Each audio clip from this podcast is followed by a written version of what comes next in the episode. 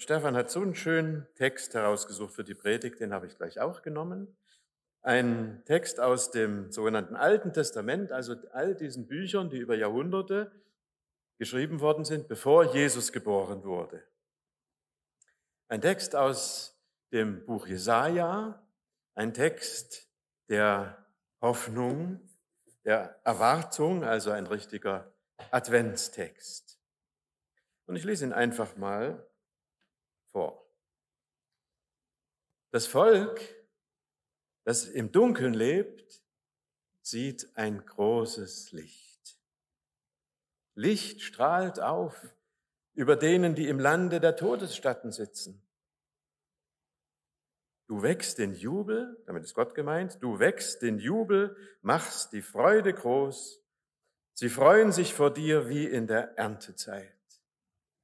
Denn jeder Stiefel, der dröhnend daherstampft, jeder Mantel, der sich in Blutlachen wälzt, wird ins Feuer geworfen und verbrannt.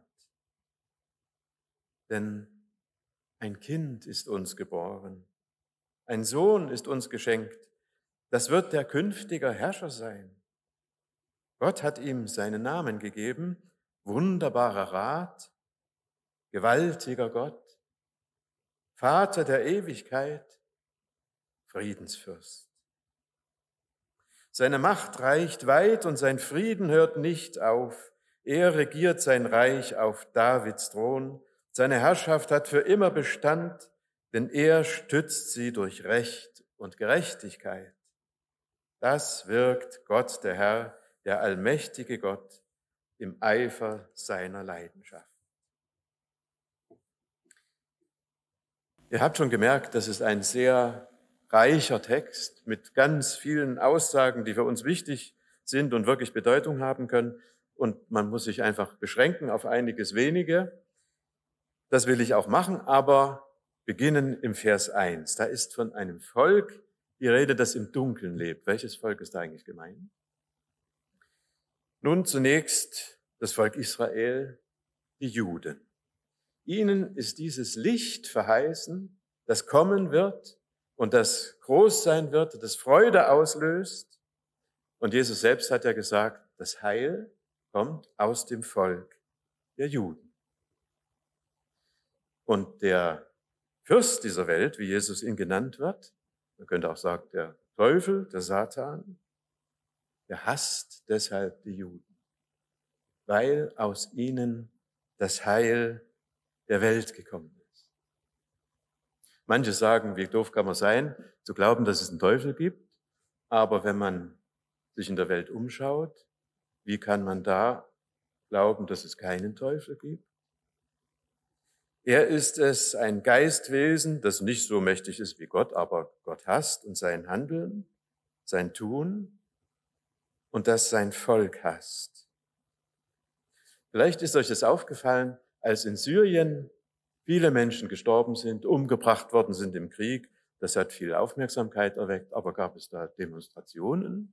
Gab es da Resolutionen? Oder wenn in Bangladesch ein ganzes Volk vertrieben wird, die Rohingya, das wird mal in den Nachrichten erwähnt, aber hat es große Reaktion zur Folge? Aber wenn Israel beteiligt ist. Da gibt es Demonstrationen. Und da werden Resolutionen verfasst und da werden Synagogen angegriffen und es gibt Stadtteile in unserem Land und auch in anderen Ländern. Wenn man sich da als Jude zu erkennen gibt, muss man um Leib und Leben fürchten.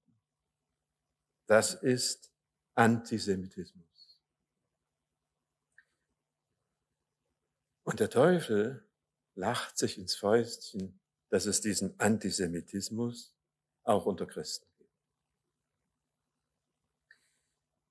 unter Menschen, die doch eigentlich Gott anbeten, die doch eigentlich Jesus nachfolgen. Jesus, der selbst Jude war und gesagt hat, das Heil kommt aus den Juden, die doch Antisemiten sind. Nun sind die Juden ja keine besseren Menschen als wir, bloß weil sie Juden sind. Sie sind aber eben auch keine schlechteren Menschen als wir. Und wer in sich diese Gedanken erlebt, Gefühle, an allem sind die Juden schuld. Oder eigentlich regieren die Juden heimlich die Welt. Dem möchte ich sagen mit einem Satz aus einem Märchen der äh, Gebrüder Grimm, Rumpelstilzchen, das hat dir der Teufel gesagt. Ihr Lieben, wir müssen uns davor hüten, selber Antisemiten zu sein.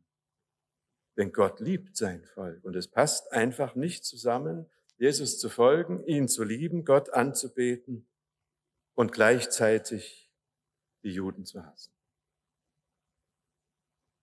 Aber zurück zu unserer Frage, welches Volk ist eigentlich gemeint? Die Juden zunächst, aber eben nicht nur sie, sondern die ganze Welt. Freue dich Welt, haben wir gerade gesungen, die ganze Welt, alles Volk, das im Dunkeln lebt, denen, die im Todesschatten sitzen.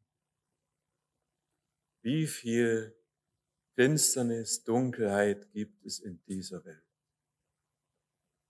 Von Kriegen zu reden, Hunger, Unterdrückung, Gewalt, aber auch im privaten Bereich, gesundheitliche Not, materielle Not, familiäre Probleme,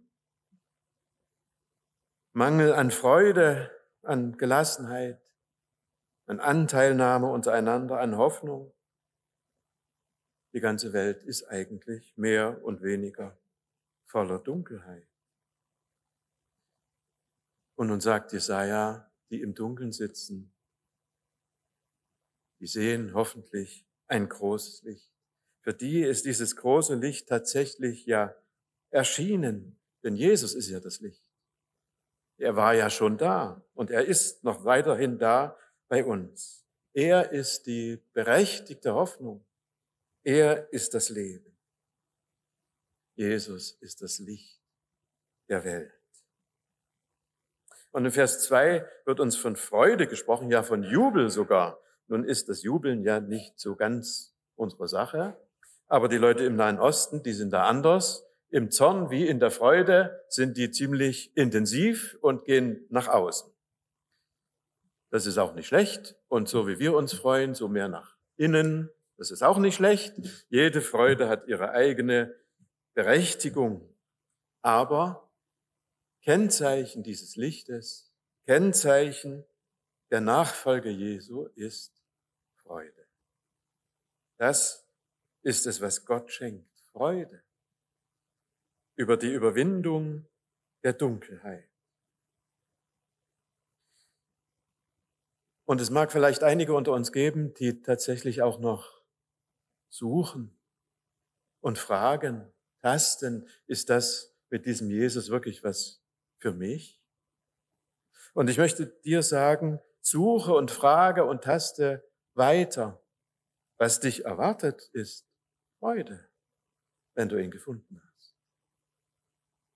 Ein Kennzeichen dieses Lichtes, das Gott in die Welt gesandt hat, ist Freude, ja Jubel. Aber wie geschieht das? Ein Kind ist uns gegeben.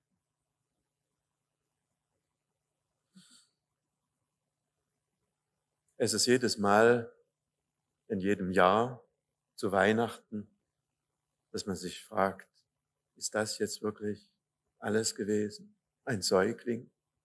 Natürlich ist es nicht alles geworden. Jesus ist ja auch erwachsen geworden. Aber wäre das nicht viel effektvoller gewesen? Jesus wäre mit Pauken und Trompeten aus dem Himmel herabgefahren.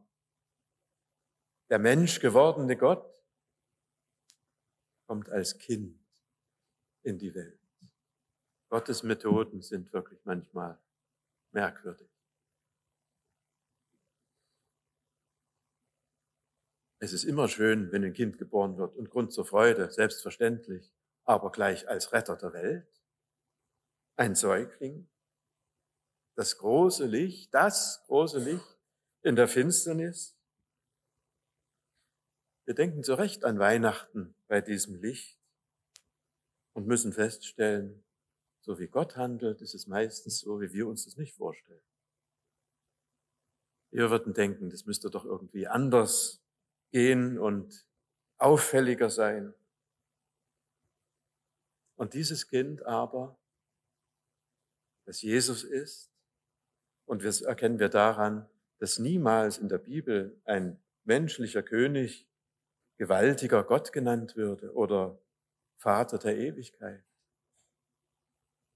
Schon damals hat Jesaja Jahrhunderte bevor Jesus geboren wurde von Jesus gesprochen, dem Gott gewordenen, den Mensch gewordenen Gott. Die Dunkelheit dieser Welt wird durch ein. Das stellt manches auf den Kopf, was wir so für richtig halten und manche Methode, die wir vielleicht auch für richtig halten. Aber was bedeutet das nun eigentlich für uns? Welche Lebens- und Handlungsempfehlungen gehen daraus für uns hervor? Zunächst, ich habe es schon gesagt, wir müssen uns hüten in unseren eigenen Herzen und Gedanken, aber auch unter uns vor jeder Form des Antisemitismus. Denn Gott liebt sein Volk, Israel. Und wer Jesus liebt, sollte nicht die Juden hassen. Bei allem, was man da auch kritisieren kann, dass die sind ja nicht vollkommen, aber Antisemitismus ist ja der Hass auf die Juden, weil sie Juden sind. Ihr habt schon vielleicht auch mit einem gewissen Murren innerlich festgestellt, dass ich den Vers 4 übersprungen habe. Den Vers 4 kann man zusammenfassen mit einem Satz, Frieden wird sein. Oder Krieg wird es nicht mehr geben. Und da fragt man sich natürlich, ja, wo wäre denn das zu sehen? Stimmt das überhaupt? Oder wenn über diese Herrschaft von Jesus gesprochen wird, er stützt seine Herrschaft durch Recht und Gerechtigkeit. Wo ist denn das zu sehen? Es ist so wenig Frieden in der Welt. In Südamerika kündigt sich gerade wieder ein neuer Krieg an. Da hat ein Regierungschef eine Abstimmung, Volksabstimmung durchführen lassen. Dieses Stück Land von den, unseren Nachbarn wollen wir das haben? Und da haben die Leute gesagt, ja, das wollen wir haben. Da brauchen wir nicht lange zu warten. Da fängt der nächste Krieg wieder an. Und man fragt sich, wo soll das eigentlich alles hinführen? Und man sagt sich, könnte Gott das nicht auch alles irgendwie anders machen? Das kann für Gott doch kein Problem sein, Frieden zu schaffen in der Welt. Wenigstens das. Und nun gibt es einige Erklärungsversuche, warum so viel Schlechtigkeit, so viel Bosheit, Dunkelheit in dieser Welt ist. Und ich will das jetzt gar nicht wiederholen. Ich finde, wir müssen auch anerkennen, wir verstehen es nicht. Es ist zu hoch für uns. Gott kommt als ein Säugling in die Welt und Gott tut nicht, was er tun müsste oder sollte nach unserer Vorstellung. Und wir müssen zugeben, dass wir es nicht verstehen. Ich habe mal gehört, ich glaube, es war sogar eine Pfarrerin im Radio, die hat gesagt, also wenn ich mal vor Gott trete, da habe ich einige Fragen. Ich weiß nicht, ob das die richtige Haltung Gott gegenüber ist. Ich glaube vielmehr, es ist eigentlich Demut von uns gefragt, zu akzeptieren, dass Gott so viel größer ist als wir, dass wir manches nicht verstehen. und es eigentlich hinnehmen müssen. Also lasst uns hüten vor Antisemitismus und lasst uns demütig sein gegenüber unserem Gott. Ein dritter Punkt, den ich euch gleich zeigen werde, den ich aber kurz noch einführen möchte. Jesaja hat ja nicht über das gesprochen, was gerade geschah sondern er hat etwas angekündigt. Jahrhunderte bevor es geschehen ist und noch Jahrhunderte vor Jesaja hat es angefangen, dass Gott in Andeutungen und Ankündigungen gesprochen hat und die Juden haben jahrhundertelang gewartet auf den Messias, so wurde der genannt. Der Gesalbte Gottes, der, der Beauftragte Gottes, der Gesandte Gottes, der alles gut macht. Und als er gekommen ist, haben die meisten ihn nicht erkannt. Und als er wieder gegangen ist in die Himmelswelt, hat er gesagt, wartet, ich komme wieder. Das heißt, Jahrhunderte haben die Menschen gewartet Dann war er da, ganz, ganz, ganz kurzer Zeitabschnitt aufs Ganze gesehen. Und er geht weg und sagt, warte, wieder Jahrhunderte. Und so wie bei den Juden, dass man auf und ab war, mal haben sie mehr gewartet und mal weniger, so ist es auch bei uns. Im Moment ist es ein bisschen aus der Mode gekommen, auf das Wiederkommen Jesu zu warten, aber Jesus hat gesagt, wartet, ich komme wieder. Und es scheint Gottes Anliegen zu sein, aus uns Menschen zu machen, die in Erwartung leben.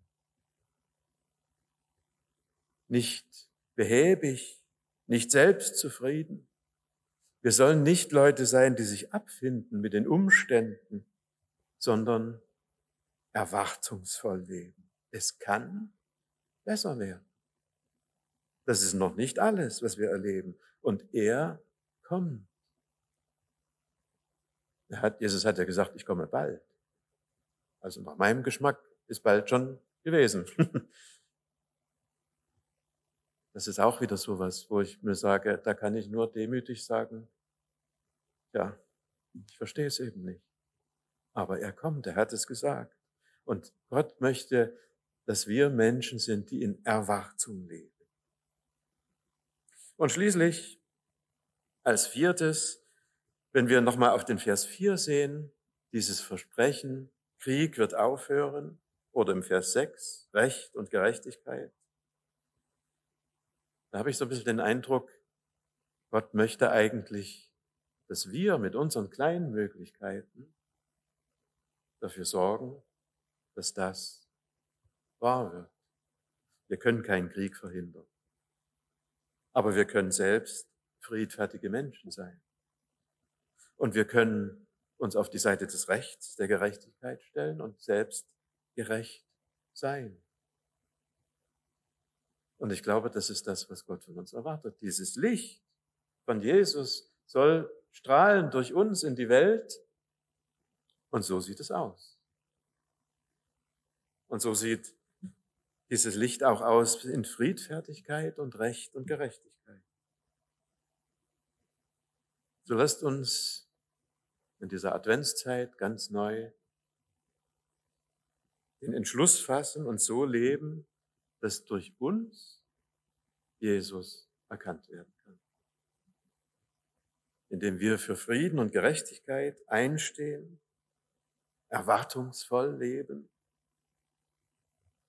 demütig leben gegenüber dem unverständlichen, unbegreiflichen Handeln Gottes oder Nichthandeln und indem wir uns gegen jede Form von Antisemitismus stellen. Denn das Heil, das Licht, Jesus kommt aus dem Volk der Juden und er ist das Licht für uns alle. Und der vorletzte Satz, der in der Bibel steht, heißt, Jesus, komm bald. Amen.